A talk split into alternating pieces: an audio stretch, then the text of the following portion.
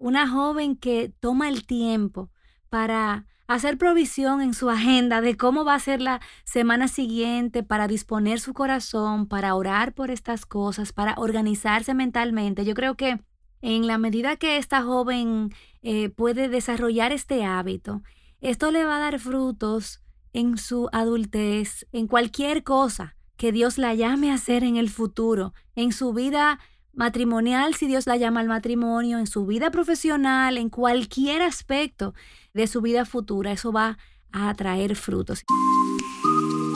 Este es el podcast de Joven Verdadera.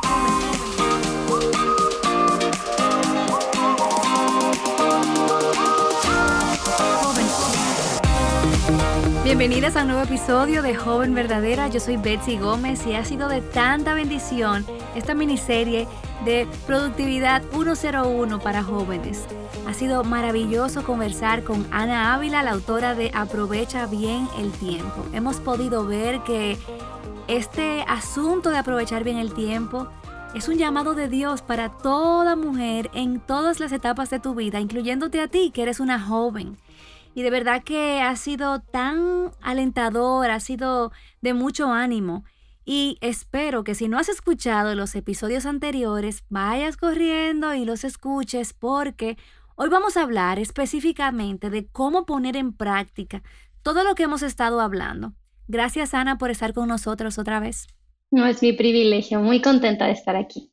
Bueno, ya hablamos de la productividad desde el lente bíblico, desde el lente del Evangelio, vimos cómo esos, eh, eh, e, esa verdad eh, pues tiene principios, vimos esos seis principios fundamentales que Ana nos planteó que son excelentes. Y entonces hoy vamos a, a explorar cómo una joven puede hacer su vida más productiva. Y yo creo que lo primero que tenemos que comenzar es ir un poquito al principio. Y me encanta, Ana, como en el libro tú nos dices que nosotras hacemos por la obra de uno que ya hizo algo por nosotros. Y me encantaría que para comenzar la parte práctica podamos tener como ese recordatorio de que no hacemos para ganar eh, pues puntos con Dios, sino hacemos por la obra que Él hizo a nuestro favor. Háblanos un poquito de cómo desarrollas eso en el libro. Sí, es, muy importante esto y me encanta que, que lo mencionemos antes de hablar ya de asuntos más prácticos porque si no tenemos esto bien claro, vamos a hacer todo nuestro esfuerzo por las razones equivocadas. Y la Biblia nos enseña que nosotros no hay nada que podamos hacer para estar bien delante de Dios. Nuestras obras delante de Él son como trapos de inmundicia. No hay nada que podamos hacer para alcanzar su favor porque somos pecadores delante de un Dios santo. pero, pero Dios, gracias a Dios por Cristo que vino, Dios se hizo hombre y Él llegó el precio de, nuestra maldad, el cargo con nuestro pecado y murió a nuestro favor y nos viste de su justicia y ahora en Él somos vistas como perfectamente productivas delante de Dios. O sea, para, para no, hay nada que tengamos que hacer nosotros para que Dios nos mire como mira a Cristo. Sin embargo, la Biblia no nos llama a quedarnos ahí. Nosotros no podemos eh, aceptar este regalo de gracia de Dios y seguir igual, seguir viviendo como siempre, ¿no?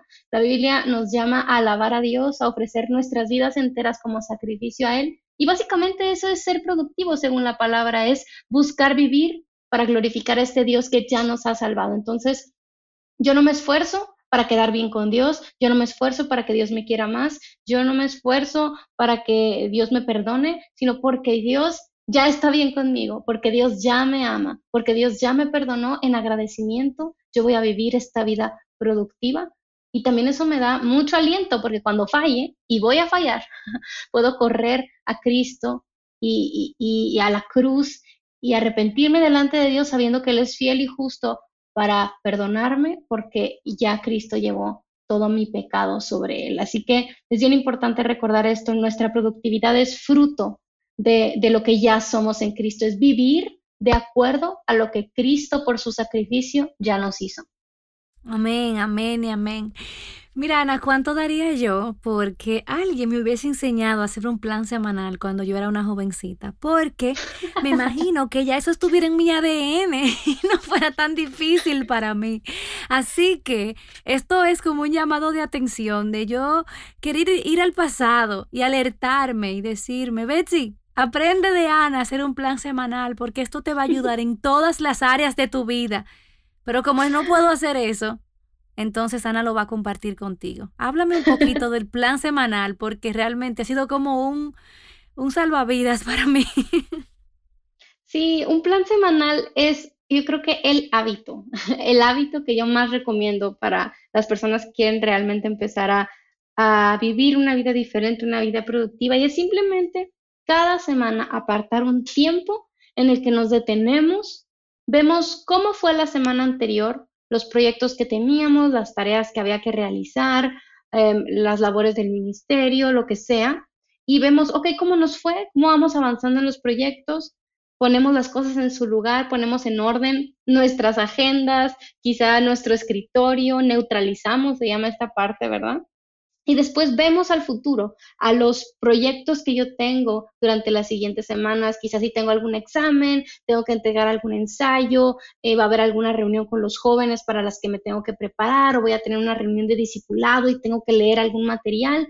Yo voy viendo todo lo que viene en la próxima semana y voy apuntando todas esas cosas que yo tengo que tener en cuenta eh, para poder completar estos proyectos. Y finalmente eh, me dispongo a decir, ok, esto es lo que voy a hacer durante la semana que viene y digo, el lunes voy a hacer esto, el martes voy a hacer esto y así sucesivamente para yo, cuando empiece mi semana el lunes, ya no estoy, ay, ¿qué tengo que hacer hoy? Sino simplemente sigo este mapa que yo ya establecí al final de la semana anterior, considerando los proyectos que tengo en marcha y así puedo identificar cuáles son las cosas en las que yo debo concentrarme y no estar simplemente reaccionando ante las cosas que van sucediendo en la semana. Tú sabes, Ana, que en esta generación las jóvenes son muy empujadas a vivir el momento, mm. a disfrutar el momento, a no hacer planes, porque al final de cuentas cada momento te traerá lo que vas a disfrutar y la realidad es que estas cosas que nos estás enseñando son contraculturales.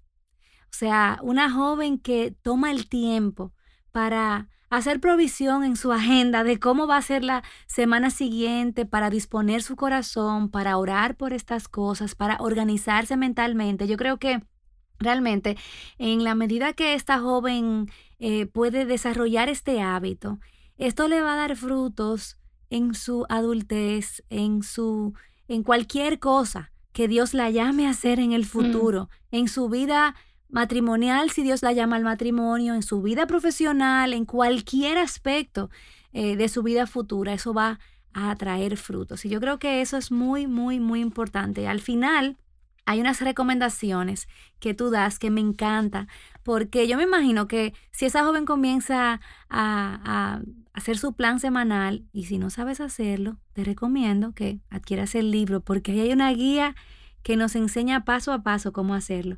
Me encanta como dice, como dices en la página 172, dice, no te frustres por lo que no puedes hacer.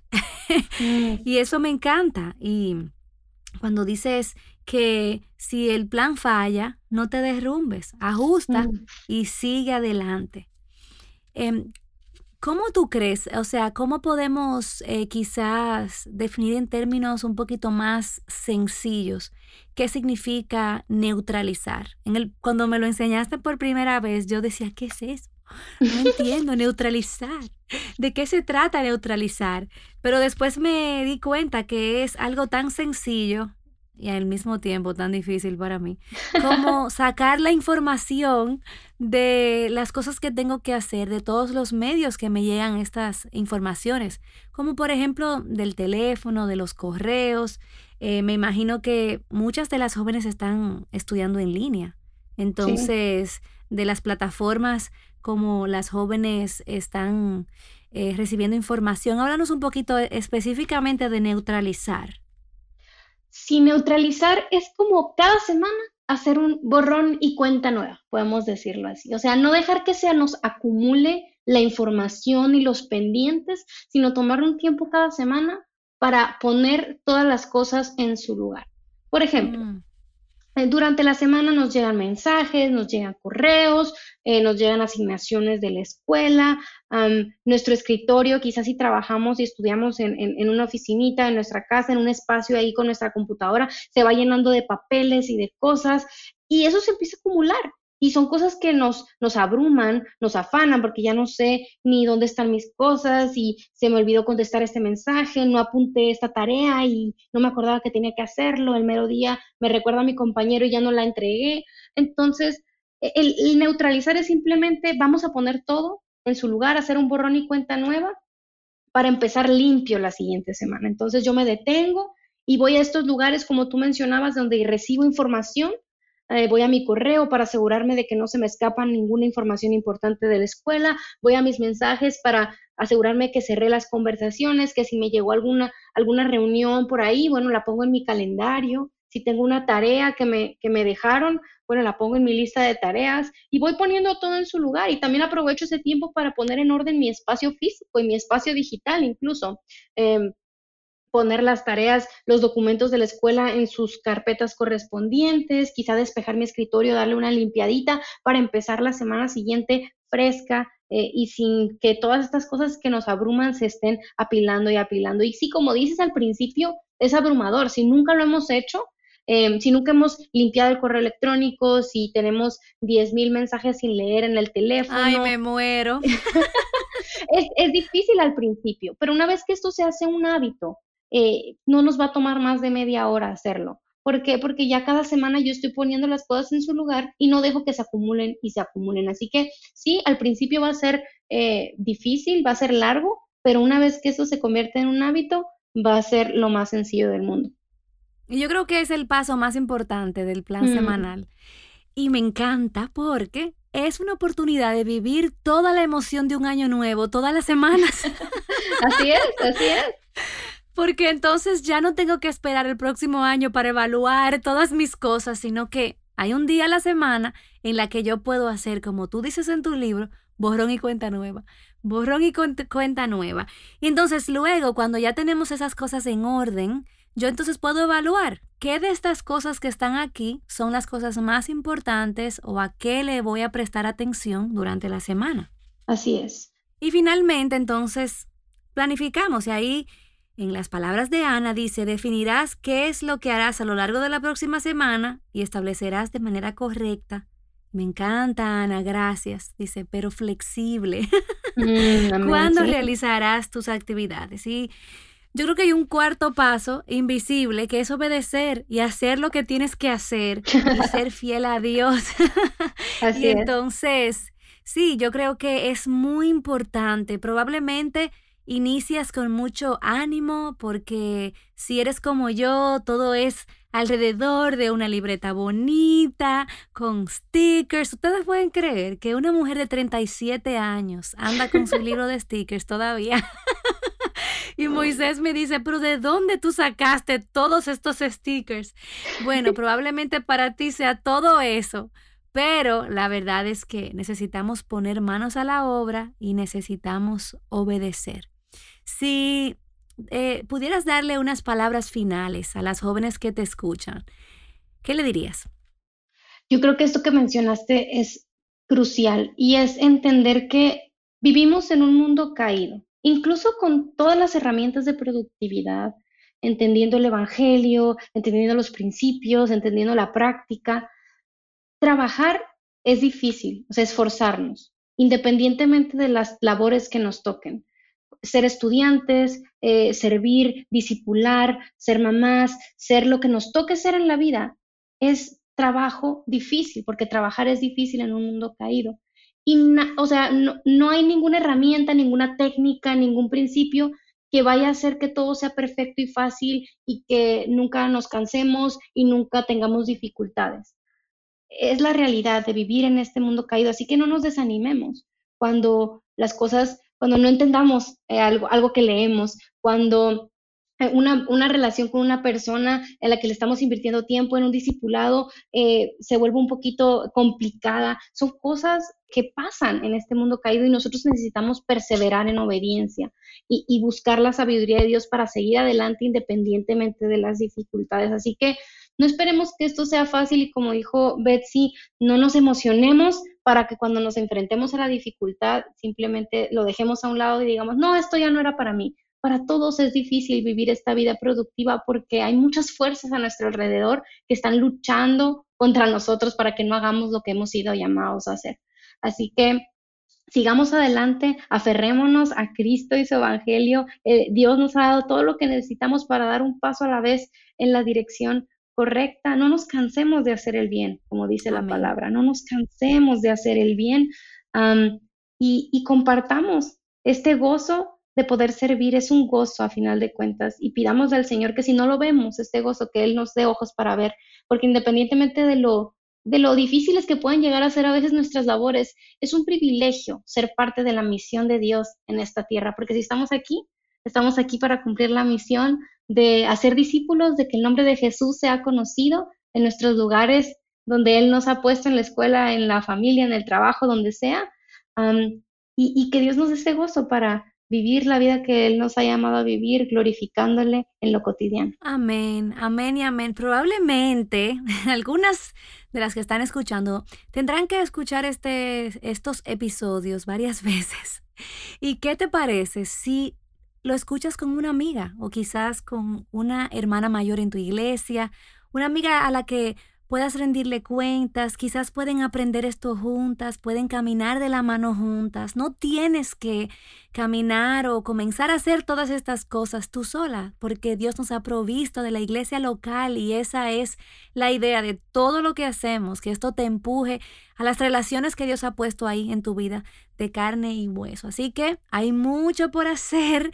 Yo creo que tenemos una encomienda que Ana nos ha dado muy grande, pero qué maravilloso es saber que no tenemos que hacer esto como quien no tiene esperanza. Podemos hacerlo porque ya Cristo hizo lo que nadie, nosotras, ninguna de nosotras íbamos a poder hacer.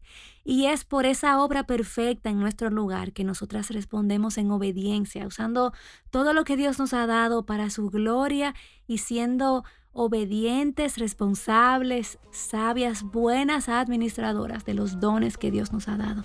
Gracias Ana por acompañarnos. Creo que pudiéramos hacer 10 programas más y nos quedaría contenido. Pero como no podemos hacer 10 programas más, lo que tú vas a hacer, que me estás escuchando, es ir y adquirir el libro. Aprovecha bien el tiempo. Dios te bendiga. Gracias Ana. Joven Verdadera es un ministerio de alcance de Aviva Nuestros Corazones. Para más recursos como este, visítanos en avivanuestroscorazones.com.